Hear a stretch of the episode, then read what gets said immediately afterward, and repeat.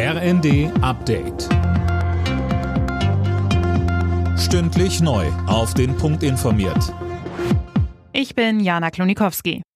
In den nächsten drei Jahren werden in Deutschland schätzungsweise über 800.000 Wohnungen fehlen. Davor warnt die Immobilienbranche in ihrem Frühjahrsgutachten. Mehr dazu von Eva Maria Wölfel.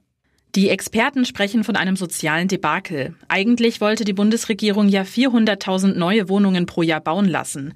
Daraus wird aber nichts. In diesem Jahr werden es wohl nur 150.000.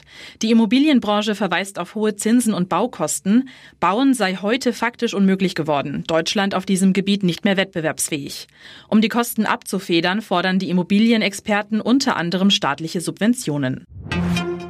Im Ampelstreit um die Lieferung von Taurus-Marschflugkörpern an die Ukraine geht die FDP-Politikerin Strack-Zimmermann jetzt einen ungewöhnlichen Schritt. Sie will im Bundestag auch einem Antrag von CDU und CSU zustimmen, in dem die Lieferung gefordert wird.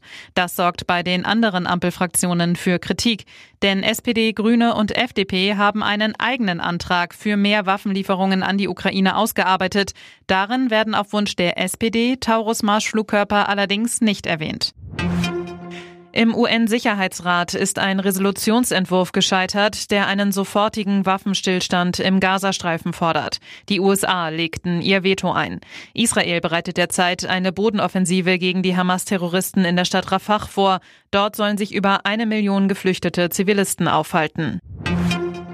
Borussia Dortmund hat sich im Achtelfinal-Hinspiel in der Fußball Champions League eine gute Ausgangslage verschafft. Bei PSW Eindhoven spielte der BVB 1 zu 1. Das Rückspiel in Dortmund steht in drei Wochen an. Alle Nachrichten auf rnd.de